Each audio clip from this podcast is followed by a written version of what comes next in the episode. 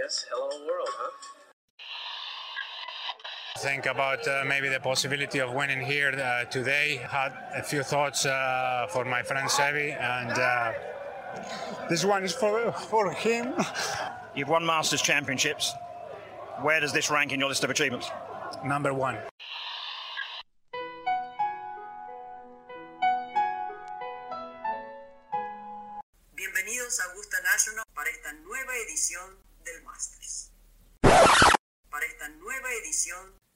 De Golf Sapiens.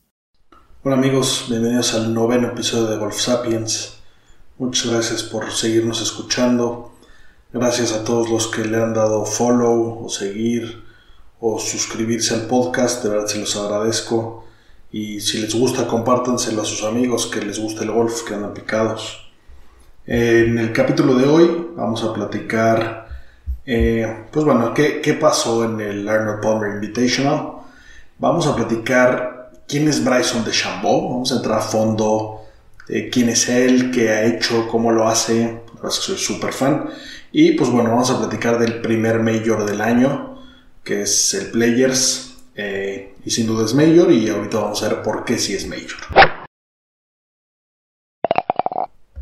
El Arnold Palmer Invitational no dejó mucho que desear, la verdad es que estuvo divertidísimo, suele ser un torneo muy bueno, suele haber mucha acción. Y pues bueno, el buen Bryson hizo que, que fuera memorable, la verdad es que la banda estuvo muy feliz, la banda se emocionó mucho. Y pues bueno, creo que Bryson es lo mejor que le puede pasar al golf. Eh, es un tipo que está haciendo las cosas muy diferentes y de una manera muy divertida. La verdad es que es como el happy humor actual, pero un happy humor con una moraleja bonita, con un buen ejemplo. Y pues bueno, hubo gente que leí en Twitter que pusieron la tele para ver si un güey se tiraba a green en un par 5 o no. Y pues lo hizo dos días, no la puso en green, la tiró un pelín más a la derecha, pero en dos ocasiones pegó santo chingadazo, la banda se emocionó, este güey levantó las manos al aire, eh, la verdad es que estuvo, estuvo increíble, estuvo divertido. Y pues bueno, Bryson sigue siendo Bryson, es una locura de jugador, como les dije ahorita vamos a entrar mucho detalle quién es, cómo se hizo, etcétera, pero bueno, es un güey que lleva 8 wins, incluyendo un US Open, eh, ya ganó el Memorial, ya ganó el Arnold Palmer, ha ganado torneos finos, torneos buenos. Y pues bueno, es un güey que no solo su carrera profesional sido muy exitosa, su carrera como amateur fue espectacular. En el 2015 ganó el US Amateur y el NCAA Championship. Eh, me acuerdo que desde ese día me llamó muchísimo la atención este tipo, ahí como que lo empecé a seguir. Y pues bueno, este, este, esta proeza de ganar esos dos torneos del mismo año solamente la han hecho otros cuatro jugadores que igual y reconocen algún nombre, Tiger Woods, Jack Nicklaus, Phil Mickelson y Ryan Moore, que este último es el que ha tenido la carrera menos exitosa de los anteriores, pero bueno, eh, no cualquiera, ¿no? Y pues bueno, ese, ese drive que pegó, que sin duda fue como que lo que se hizo más viral, viendo ahí a Hulk pegando un drive, si nos ponemos a hacer un poco de cuentas, por ahí los que no juegan a nivel de mar, le pegó 400 y cacho de carry. Es una locura el tamaño de putazo. Eso es de tal cual de longest drive. Y pues si de paso haces lo demás bien, pues ya vimos hasta dónde lleva, ¿no? Es, es un gran ejemplo. Es, es un güey que actualmente probablemente debe estar dentro de los mejores atletas del mundo. Y ya sé que saldrán aquí todos los que andan pedaleando todos los fines de semana y los Ironmans y la chingada. Es un tipo de atleta diferente, pero es un güey que está llevando a su cuerpo a lo máximo. Es un güey que hace un año justamente, eh, cuando fue el lockdown, cuando a dos días de iniciado el, el player se cerró el asunto, pues se fue a su casa y se puso a chingarle y a chingarle y en menos de un año se puso astro mamado astro rápido y está sabiendo controlar su cuerpo, ¿no? Y, pues bueno, es, es, un gran ejemplo diciendo que si le chingas, da frutos. Este güey es de los que más duro trabaja en el tour. eh, no descansan, no para de practicar, no para de analizar, no para estudiar. Pues bueno, esto yo creo que le ayuda mucho al deporte porque saca un poco de la casilla el tema de que lo más importante es el talento, ¿no? Eh, un poco, por ejemplo, como John Daly, que lo amo, no sé si ubican a John Daly, jugador ahí que, que tuvo una buena carrera en los 90, ganó majors y lo que sea. Estoy 99% seguro que es mi padre biológico, creo que somos igualitos, lástima que yo no tengo su talento, pero era un güey que no practicaba mucho, que todo el día traía un tabaco en el hocico, que solo se empeda. Pues qué mensaje le da la banda, ¿no? A este güey le costó esa imagen que tenía de chico malo, de chico rudo. Eh, no lo invitaron a ninguna Rider cuando le tocaba, ¿no? No jugó, no jugó esos eventos de equipo que pues sí le pasaron su facturita en su momento, ¿no? Y el mismo pinche Kepka que todos los parece que lo amo porque no para hablar de él, pero es un güey que también ha declarado que él no practica mucho y si no es medio, medio le vale pues qué chingado mensaje es ese para el mundo, ¿no? Y para el deporte y para los niños. Entonces, pues bueno, creo que, creo que de Chambol lo hizo perfecto, lo quiero seguir viendo ganando, me encanta que alguien con sus ideas y con su manera de pensar venga y demuestre. Entonces, pues ojalá veamos mucho más del científico, porque de verdad me parece divertido verlo, muy exótico, muy raro ver, en especial cómo aprocha con su palo larguísimo, todos sus bastones miden lo que el fierro 6, luego entramos a detalles de eso, pero, pero bueno, vaya locura y, lo está probando en, el mejor ring del mundo, ¿no?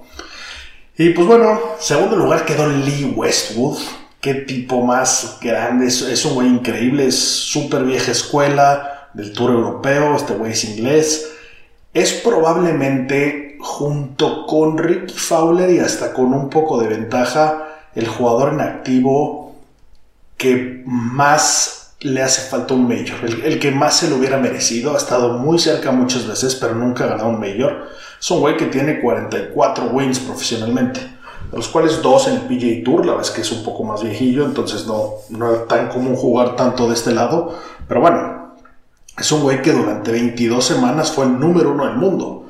Eh, es un tipo picudo y un tipo simpático que, que aparte fue bueno con la gente, por ahí cuando Bryson se tiró a cruzar el lago, este güey pues obviamente agarró una línea muchísimo menos agresiva y cuando la puso en, lo seco, que era casi obvio, levantó las manos celebrando igual.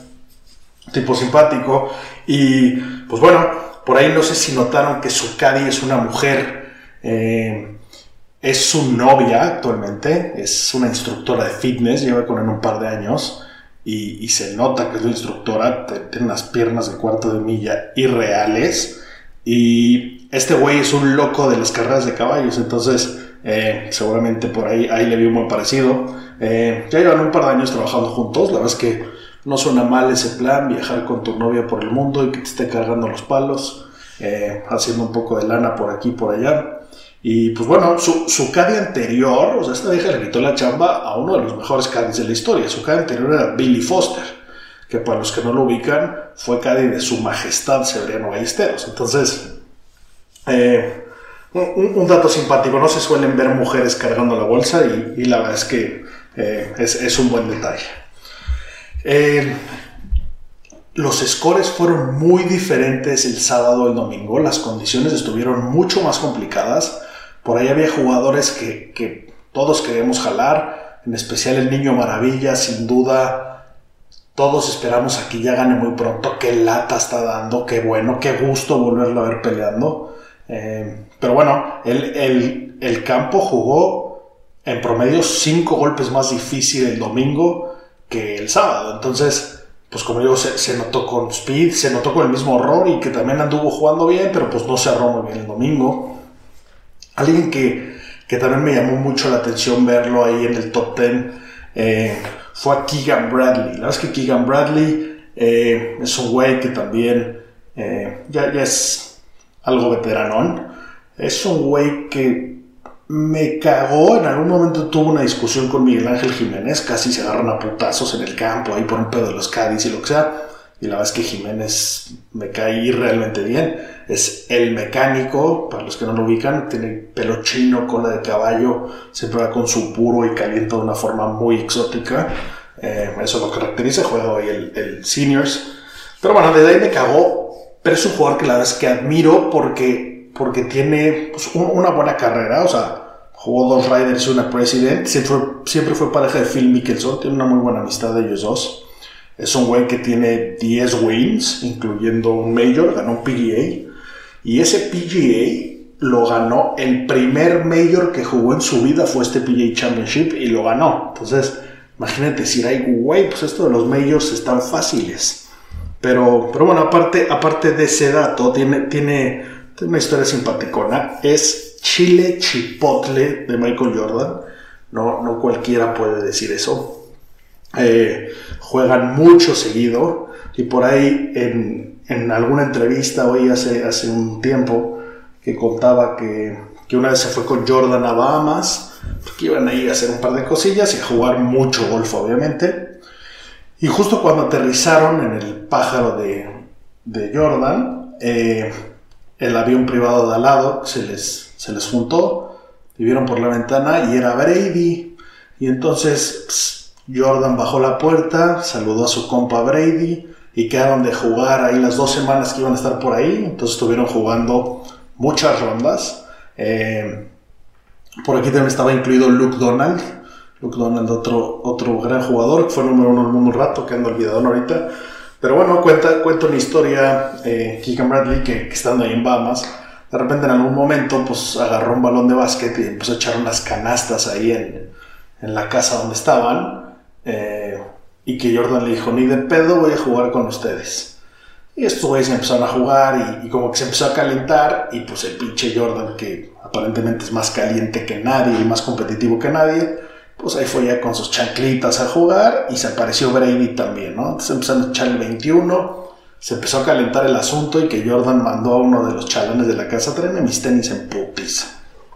Y entonces era un partido de básquet importante y, Keegan Bradley, que aparte eh, el güey eh, está muy ligado con Boston, estudió allá, lo que sea, y entonces pues súper fan de los Pats. En algún momento Brady le empezó a echar demasiados huevos. Me imagino que es otro güey astro competitivo y que daba codazos y daba putazos. Y entonces que estaba incomodísima la situación porque uno lo estaba reputeando a codazos y dos, pues si este güey se pone pendejo y por ahí lesiones a Brady, pues no te cuento cómo te linchan, ¿no? Pero, pero bueno, eh, ser Chile Jordan no es cualquier cosa. Y todo esto va a que, no sé si se han fijado, pero fue el primer jugador que usó zapatos Jordan de golf. Eh, actualmente ya, ya hay algunos más que los usan. El mismo Pat Perez tiene un millón de zapatos Jordan. Si lo siguen en Instagram, se los recomiendo, está cagado. Eh, se hizo una casa super snake en Arizona, pero está mamoncísima. Tiene LEDs de mil colores y la chingada. Eh, pero bueno, Keegan Bradley en su momento, cuando, cuando ganó este Major y cuando tuvo mucha fama, eh, lo patrocinaba Tommy Hilfiger y lo patrocinaba varias marcas. Y en algún momento, en una revista, eh, tenía que salir vestido de smoking y, y, salía con unos, con unos palos de golf, de esos de madera de los Hickory de hace mucho que eran un prop de adorno. Eh, y el güey salía pues con smoking y con zapatos de vestir. Y en su contrato, en estos contratos que firman los patrocinadores, pues hay muchas letras chiquitas, muchos detalles, en el fondo les cuesta una lana y, y del otro lado, pues quieres que al güey que le estás pagando un billete, pues siempre esté usando tu marca y siempre se vea exactamente eh, en, lo que quedó ese contrato, ¿no? Pero bueno, entonces el caso es que resulta que cuando salió esta foto, su sponsor de zapatos vio que no traía sus zapatos y había una foto, había unos palos de golf en la foto. Entonces se pusieron como huilas y en ese momento le dropearon su contrato. Y pues bueno, pues Bradley se putó bastante, dijo que mamada, y justo fue a jugar con Jordan al día siguiente y le dijo, oye, güey, pues que me estos culeros que me dropearon por esta mamada. Eh, y entonces ahí en la plática, en el golfito, dijo, ¿y, y, por qué no indagamos ver si, si hacemos zapatos Jordan de golf? Entonces, pues que Keegan Bradley dijo, pues obvio, tú mandas. Entonces voló a Oregon, eh, se metió mucho el diseño, eh, las agujetas cortas pero que se amarren bien, que sea encontrar guay que tenga la suela ancha, etcétera, cosas que, le gustaban, que le parecían cómodas, y de ahí nació la línea de zapatos de golf de Jordan, ¿no? La verdad es que nunca, nunca he tenido unos, pero, pero bueno, eh, está muy interesante ver cómo, cómo salieron, y más si, si eres amigo de, pues de Jordan, que su evento favorito por mucho es la Ryder Cup. No hay Ryder que no vaya y siempre está dentro del equipo y dentro de los vestidores. Pues qué, qué gran motivador, ¿no? Pero bueno, cerrando un poco el, el Arnold Palmer Invitational, qué chingonería de torneo, qué chingonería de lugar. Me encanta el suéter rojo que le dan. No, no, no es un saco como lo parece del Masters, pero es, es un gran galardón. Eh, la banda se ve bonita. Y pues bueno, el, el torneo de, del Rey Palmer eh, era el personaje. Ya, ojalá llegamos pronto un capítulo dedicado a, a, su biografía, porque, porque lo vale. Y un dato curioso de Palmer es el último jugador en activo famoso conocido que haya tirado su edad. Tiró un 71 a los 71. Eh, a, ver, a ver si nos ponemos a metita de algún día poder tirar nuestra edad, lo que es que está complicado. Eh, habrá que llegar a jugar hasta, hasta muy viejillo, pero, pero bueno, muy, muy interesante. Y pues bueno, en, en mi tristísima historia del fantasy de este pinche año, me fue a Nal otra vez. Eh, desde el jueves en la mañana nació muerta mi oportunidad. El culero de Louis Oosthuizen se retiró segundos antes de pegarle, entonces ya no puede cambiar ese jugador. Luego parece que estoy salando jugadores. Patrick Reed, que no solo juega un chingo por ahí, viene de ganar y lo que sea, no hace el corte. Billy Horschel, otro que se sabe los campos de Florida de memoria, otro que está jugando chingón, no hace el corte. Y pues bueno, mi, mejor jugador fue el gallo, digo, el caballo negro que les dije, que fue mi gallo Chris Kirk, el cual eh, les dije que iba a jugar ahí al, show y quedó en octavo lugar, entonces ese top 10 se cobró. Esperamos seguir con, con esos picks que, que la vez son, son, los datos y la historia los que, los que nos hacen sacarlo, ¿no? Bueno, como dije en la intro, vamos a platicar un poco de Bryson de Chambó, un poco de datos interesantes, de dónde salió, qué le gusta, qué no le gusta. Eh, la verdad es que me, me, parece un tipo genial. Es un, vale totalmente la pena. Sé que mucha gente no le cae bien. La verdad es que no tiene mucho motivo. Dentro del tour le han tirado un poco de caca porque hay veces que sí se la mama lo lento que es. Pero una vez que entiendes un poco su background, pues, pues no, no, está dudando, no, no tiene frío, no le está haciendo de pedo. Pues el güey hace sus pinches matemáticas en su cabeza. Y cuando los demás ganan ocho veces, que le digan que así no se puede que lo aceleren los pocos que tienen más wins que él, ¿no?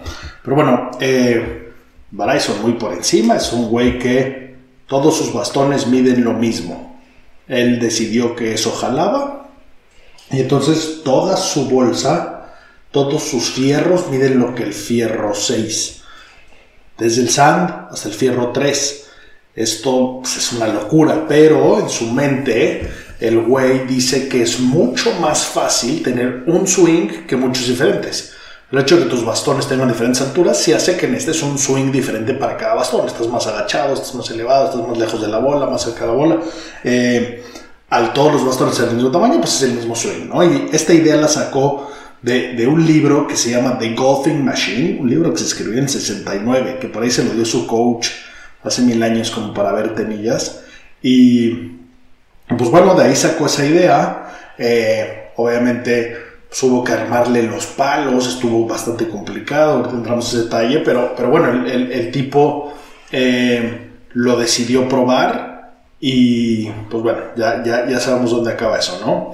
Eh, este güey que, que, estudió física en SMU, o sea, no, no solo se llama científico, sino que pues tiene, tiene una carrera que lo acopea y, y es pues, bastante inteligente, supongo que, que graduarte de física SMU no es cosa fácil, y a diferencia de la mayoría de los golfistas que tienen beca eh, y que estudian administración de hacerse pendejo y que solo van ahí un par de semestres, pues este güey sí se tituló. Eh, y bueno, de, dentro de sus estudios se, se, juntó mucho con Mark Brody, ¿se acuerdan de Mark Brody? El que inventó Strokes Gained. Y entonces, eh, pues en sus reuniones, etcétera, determinaron que la manera de cómo él podía ser mejor es darle más duro a la bola. Viendo un poco su juego y viendo un poco cómo se comporta todo, decía, si yo gano un chingo de distancia, pues voy a ganar un chingo de ventaja. Y pues bueno, hoy es el número uno en distancia, ¿no? Entonces, eh, strokes gained off the tips es el número uno. Entiendo que muchas veces eh, cuando le pega los fairways cuando no está tan complicado trae una ventaja terrible y hay muchas veces que se astro en cama, obviamente, ¿no? No, no hay ninguna receta perfecta y no hay, no hay ninguna que vaya a hacer que ya todos los demás estén fuera. Pero bueno, eh, el güey está muy claro cómo practica, es, es, un libro abierto, muchos, muchos jugadores han comentado el tema y dicen, pues bien por él, es algo que a mí no me aplica, partiendo de la base que yo no tengo los huevos para poderme entrenar así y no tengo los huevos para ponerme a levantar fierro de esa manera y tragar shakes de proteína todo el puto día para ponerme así mamado y con velocidad y cambiar totalmente mi swing. Este güey hizo una prueba muy radical, este güey se rifó muy cabrón ya teniendo una buena carrera, ya habiendo ganado, dijo, va a cambiar radicalmente esto. Y, como aparentemente le está saliendo bien, le pudo haber salido totalmente para el otro lado y arruinar su carrera golfística, ¿no? Pero ese tipo de apuestas, la verdad es que, eh, pues, pues, valen mucho y, me gusta que se premie al que, al que persigue un sueño así y al que con perseverancia eh, se gana lo que se está ganando, ¿no? Eh, el güey obviamente, como se imaginarán, no practica normal, eh, practica con una cantidad de detalle. El 100% de sus tiros que pega en la práctica los hace con el Flight Scope. El Flight Scope es como el Trackman, el, radar este que te mide todos los detalles de la bola, la dirección, la cantidad de spin, las revoluciones, etc. ¿no? Entonces todos los tiros pues le dan feedback, todos los tiros anota, todos los tiros ve. Eh, de repente hasta lo han visto mojando bolas para pegarle y ver cómo se comporta la bola en condiciones húmedas. O sea, ¿qué, qué jugador hace esto, ¿no? La mayoría son, son feeling y colmillo y experiencia y tirar cientos de miles de bolas, los que te hacen un poco un animal de repetición. Pero este güey eso lo añade a la explicación de lógica de por qué, de cómo afecta el viento, cómo afecta N cosas para ver cómo se va a comportar, ¿no? Entonces, muchas veces también sale al campo con el flight scope y en el campo, en sus rondas de práctica, mide estos tiros, mide qué tipo de eh, golpe hay que pegar, si hay que atacar la bola, cómo está amarrando la bola en base a si la tiro más ponchada, si la tiro eh, más alta, más baja, etc. Y, bueno, ya si nos metemos a cosas más locas, el güey ha hecho pruebas de monitorear su actividad cerebral. Entonces él dice que en los momentos de presión, cuando, cuando estás en, torneos, en, momentos eh, ya difíciles, pues, pues tu, cerebro se estresa y, las ondas de tu cerebro hacen que te comportes de cierta manera. Entonces el güey se pone a ver películas de terror monitoreando su actividad cerebral y trata de controlar las ondas, eh, cosas muy simpáticas, ¿no? Y, y uno un, tiene unos objetivos curiosos, tiene un objetivo de vivir 130 o 140 años, probablemente es algo que pueda llegar a pasar hacia el futuro, ¿no? Cada vez suena más este tema de, de la longevidad y de cómo queda el cuerpo y etcétera. Es, es, una meta curiosa. Y pues bueno, su objetivo a corto plazo es ser número uno del mundo. Y honestamente creo que sí lo puede llegar a ser y me gustaría verlo, me gustaría verlo un rato, porque sería la coronación de, de la chamba que hizo. El güey, eh, otros datillos curiosos. Eh, muchas veces firma autógrafos al revés con la mano izquierda. O sea, como si estuvieras viendo el autógrafo en un espejo, el güey escribe Bryson de Chambeau con la izquierda. Eh, y esto dice que lo hace para exigirle a su cerebro y para ser original. Esto lo empezó a hacer en el US Amateur. Intenten escribir su nombre con la izquierda al revés. Es una mamada, pero es una cosa que hay que dedicarle tiempo y hay que realmente ponerte a controlar tu cuerpo, ¿no? Entonces ese tipo de detalles hacen ver, eh, pues, pues cuánto empeño le pone este tipo de cosas. El güey, por ejemplo, usa bolas Bridgestone eh, y pues bueno, los profesionales les mandan pues, docenas y docenas de bolas, ¿no? Eh, el güey cada vez que va a ir a un torneo, dígase todos los fines de semana, todas estas bolas las mete en un bowl de agua con sal para que la bola flote y entonces las gira y le pone un puntito y ve si realmente la bola pasó el proceso de calidad como debe ser, si la bola está equilibrada, eh, este nivel de detalle les garantizo que ningún otro jugador lo usa. Eh, la boinita que está, está simpatiquilla, el güey la usa desde los 13 años, ahí estaba en un club, en una Pro Shop la vio, se la compró porque la usaba Ben Hogan y la usaba Payne Stewart. Eh, y pues bueno, ese fin de semana ganó el torneo y desde ese día no se la ha quitado. Eh, otros datos para entender quién es este güey. En prepa, eh, el güey pues le pidieron un libro de física en el colegio y pues se le hizo mamada pedirle a sus papás 200 dólares para comprar el libro porque pues ya sus papás gastaban mucha lana en, que este güey pudiera desarrollarse en el golf. Entonces lo pidió prestado y lo escribió en, en hojas en blanco, 180 hojas del libro de física. Se lo escribió todo para presentarse a la clase con su libro, que lo había transcrito y pues ya se sabía la mitad. Eh, le, gustó mucho la física, entonces pues obviamente aprendió un huevo así. Y por ahí en sus SANS tiene, tiene fórmulas de, física estampadas. Son como mensajes para, para él mismo, ¿no?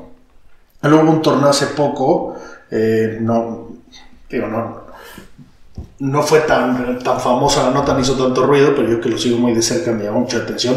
En algún torneo, todos los torneos les dan a los jugadores pues el yardage book y lo que sea, y diario, y no solo el PGA, en la mayoría de los torneos, te dan la posición de las banderas. Entonces te dicen, pues hoy eh, siempre las distancias te las dan a la entrada de green, y la posición de las banderas te dice, pues cuántos pasos hay de la entrada, cuántas yardas de la entrada y cuántos de un lado. Entonces él en este torneo se dio cuenta que la proporción y la escala de, los greens y de las banderas no, no estaba bien hecha. Entonces el güey durante el torneo sacó un compás, un compás como los que tenemos en primaria para hacer circulitos, y con ese se ponía a medir proporciones, y entonces ganó mucha ventaja ahí. Estamos hablando de, de detalles muy pequeños, pero bueno, si hay greens muy complicados donde no te puedes tirar sobre cierta loma y cosas así, este güey sabe esa información, pero porque él la cosechó y él la cultivó, no, no, no es trampa ni mucho menos, el que todos lo pudieron haber hecho, pero lo hicieron. Y pues bueno, la mamá de mamás es que le prohibieron usar compases para los siguientes torneos. Eh, háganme el favor, la puta Uzga, como, como le, le, tiraba gritos desesperados, ¿no? Luego, en otro momento, el güey estuvo intentando potear de una manera que se llama front saddle, que, que, estás como viendo de frente al hoyo y a tu objetivo, y, y, tu mano, tu brazo va colgado como pues paralelo a tu cuerpo, y como a la altura de la rodilla, eh, haces como, como el stroke hacia atrás, hacia adelante, según el güey que le estaba funcionando bien y lo que sea, y antes de que lo pueda probar se lo prohibieron, el drive de 48 pulgadas que tampoco lo iba a sacar nunca, pero también se lo prohibieron.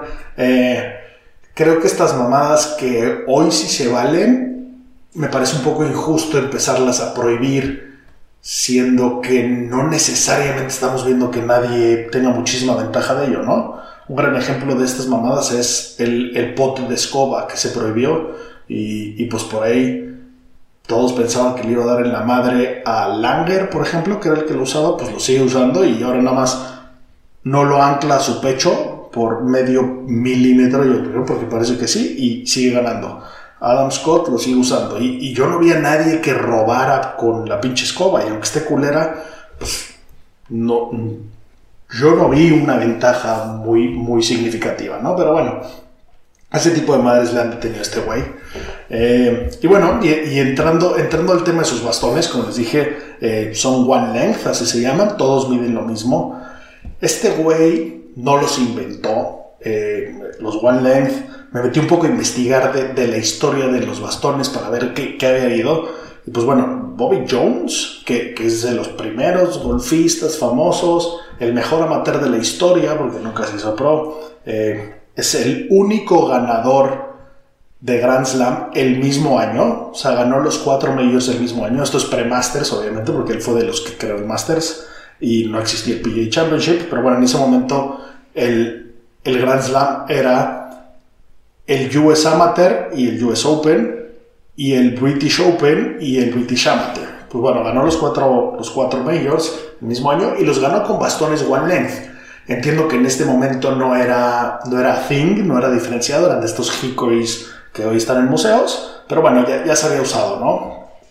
Y luego ya viendo un poco sobre, sobre la marca, pues digo, sobre el tipo de bastones, eh, Tommy Armour, que es una marca conocida, la es que es una marca medio charra, probablemente la vean hoy más en, como fundas de viaje y, palos culerones y lo que sea, pero bueno, es una marca muy grande que lleva muchos años con presencia en el golf. ya sacó unos así en el 89, fueron la sensación del PGA Show de 1989. Eh, por ahí leí que vendieron un chingo y luego tuvieron muchísimas evoluciones porque no le funcionaba a jugadores que tenían swings muy lentos, eh, complicaba varias cosillas, entonces como que pegaron mucho al principio, pero no tenían la tecnología para medir exactamente cómo llevarlos a un buen lugar, ¿no? Como tal vez hoy King Cobra si lo pueda tener. Eh, pero bueno, la primera marca que lo sacó fue una marca que se llama Isovive, Vive, en 1986. Eh, como les digo, no es, no es nada nuevo necesariamente y actualmente encontré como 12 marcas que venden estas madres.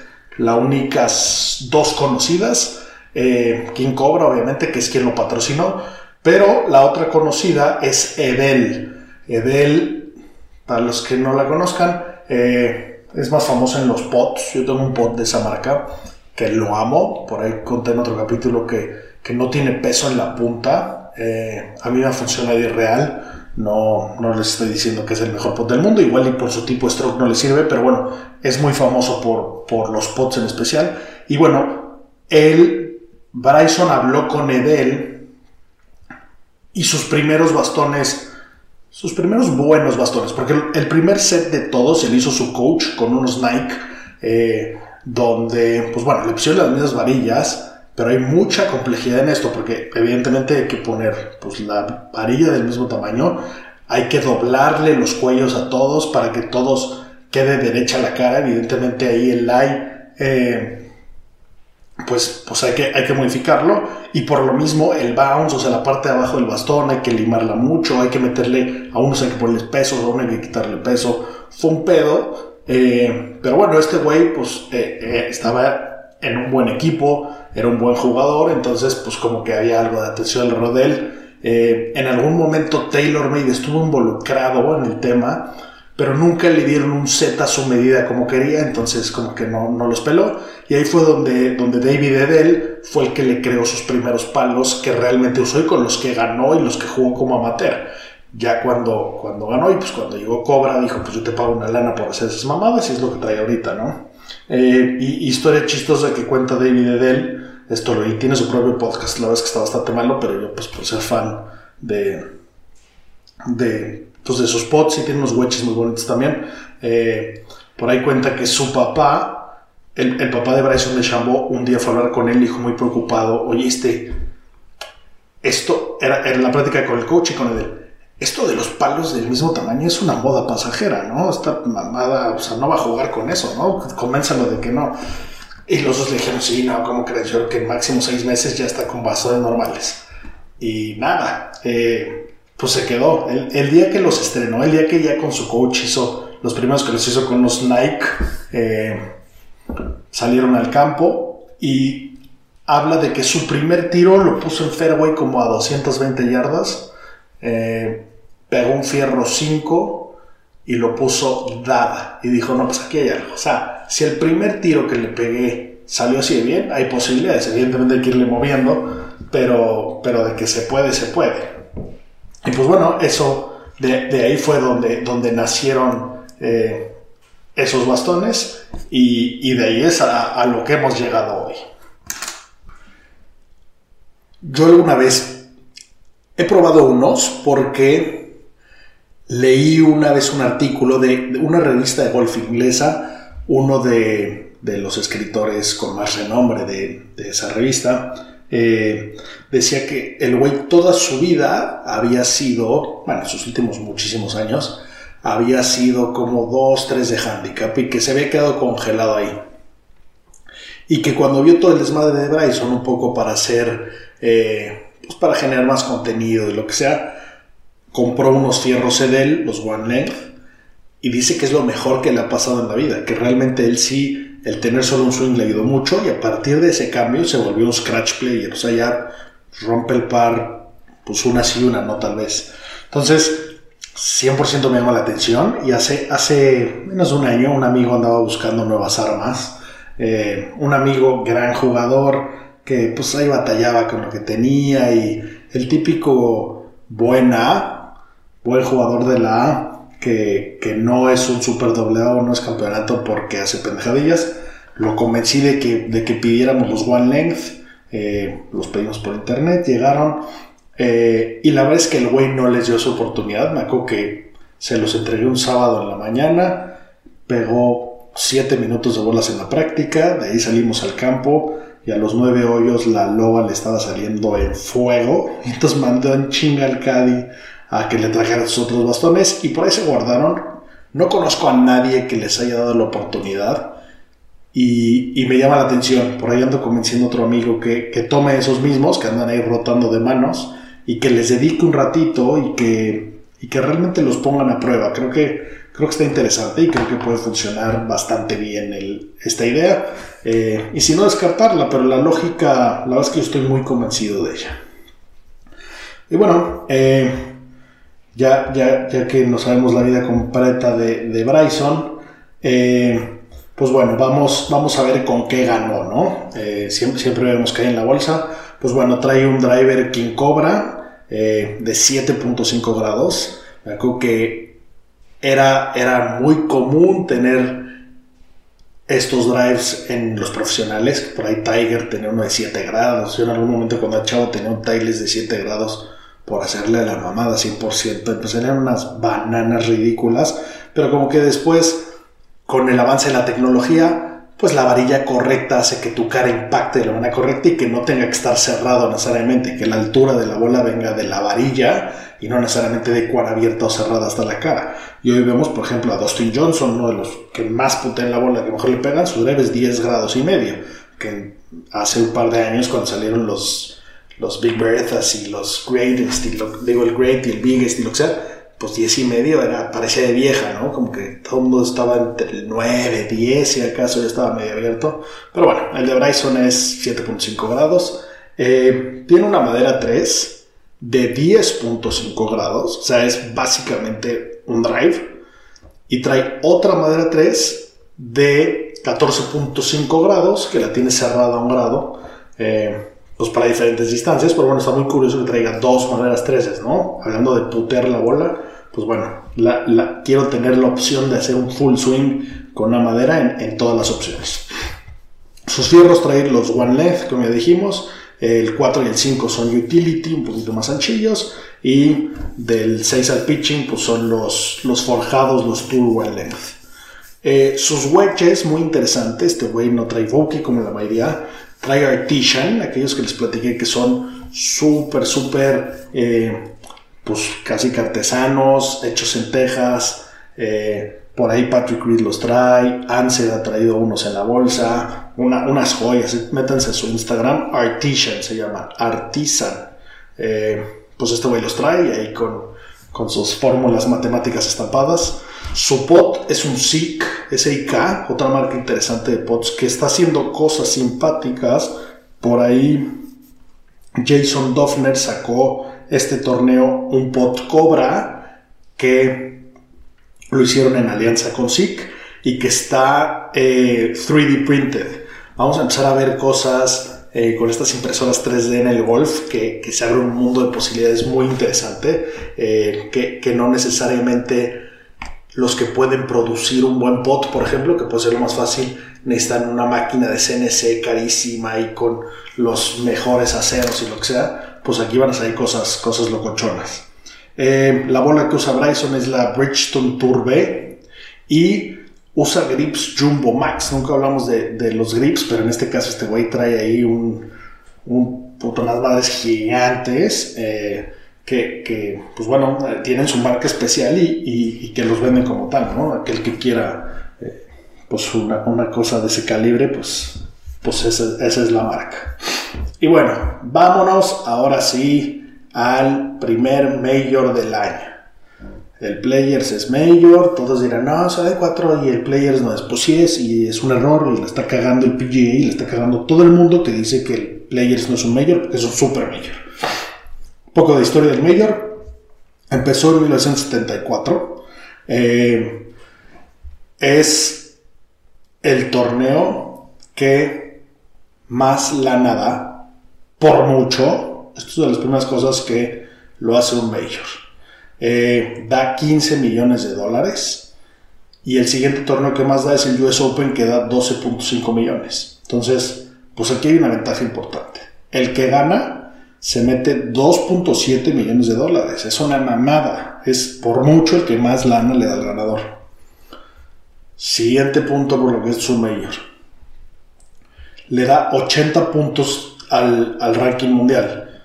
Los que más dan son los majors que dan 100 puntos. Y luego por debajo están los WGC. O sea, este como que está navegando ahí en la mitad porque no le han querido dar el estatus de mayor. Y ahora vamos a ver qué pasa si ganas el Players. Te dan excepción en el tour por 5 años. Si tú ganas un torneo normal, aseguras tu tarjeta 2 años. Si ganas el Players, la aseguras 5 años. Y esto lo acaban de cambiar hace no muchos años. Antes eran 10.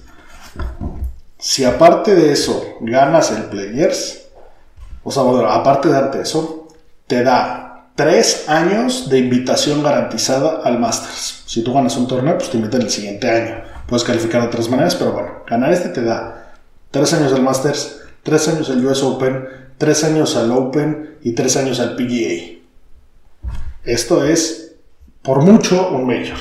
Y ahora, el último punto es el field más cabrón de todos el field que más buenos jugadores tiene, el que más chances tienes de jugarlo, el que lo juegan la gran mayoría, el que todos van a jugar el mismo campo. Los majors solamente el Masters se juega en Augusta, es el único campo que repite. Todos los demás se juegan en campos muy diferentes, donde según el campo puede beneficiar al jugador. Aquí, al igual que el Masters, siempre va a ser igual y siempre podemos entrenarnos para este torneo, ¿no? Eh, no, no toda la vida ha sido así. Como les dije, empezó en el 74. El, primero, el primer player se jugó en Atlanta. En el 75 se jugó en Texas. En el 76 se jugó al sur de Florida. Y ya en el 77 se firmó eh, con Sawgrass Country Club en Pontevedra, donde lo jugaron ahí como 5 o 6 años. Y en el 82 se cruzó a la calle, literalmente del otro lado de la calle, al Stadium Course TPC at Sawgrass, que es el que vemos hoy eh, el icónico green de la isla, eh, su cierre espectacular, el 17 que es ese tiro al green de la isla y luego el 18 que tiene más agua que nada del lado izquierdo, entonces es, un cierre eh, muy cañón y muy, y muy complicado, ¿no? Pero bueno, como les decía, es el field más completo de todos. ¿Quiénes juegan? ¿Quiénes son estos 144 jugadores que tienen derecho a jugar el Players? Lo juegan todos los que ganaron un torneo el año pasado, el top 125 de la FedEx Cup del año pasado. Esto es básicamente casi todos los que tuvieron su tarjeta y, sumaron puntos.